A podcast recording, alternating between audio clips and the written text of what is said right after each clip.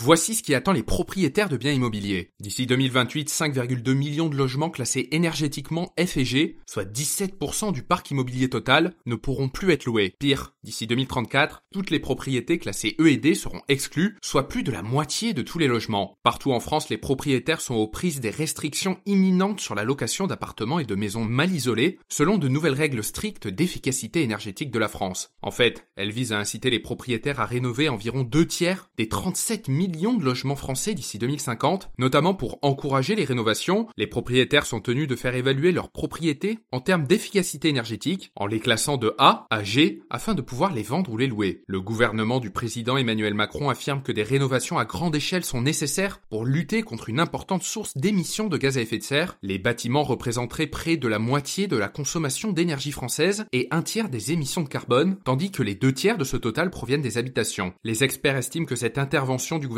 est unique en Europe. Mais les critiques mettent déjà en garde contre des conséquences inattendues. Certains experts estiment que cette politique pourrait aggraver la pénurie de logements en France et pourrait même déclencher des troubles sociaux dans la mesure où une inflation élevée frappe également les ménages. Dans un même temps, le gouvernement s'est engagé à augmenter les subventions à la rénovation domiciliaire à près de 5 milliards d'euros contre 3,4 milliards d'euros l'année dernière. Mais un rapport sénatorial affirme que des financements bien plus importants étaient nécessaires avec la mention d'un besoin de financement de 25 milliards d'euros et notez que ce podcast est soutenu par Quorum l'épargne.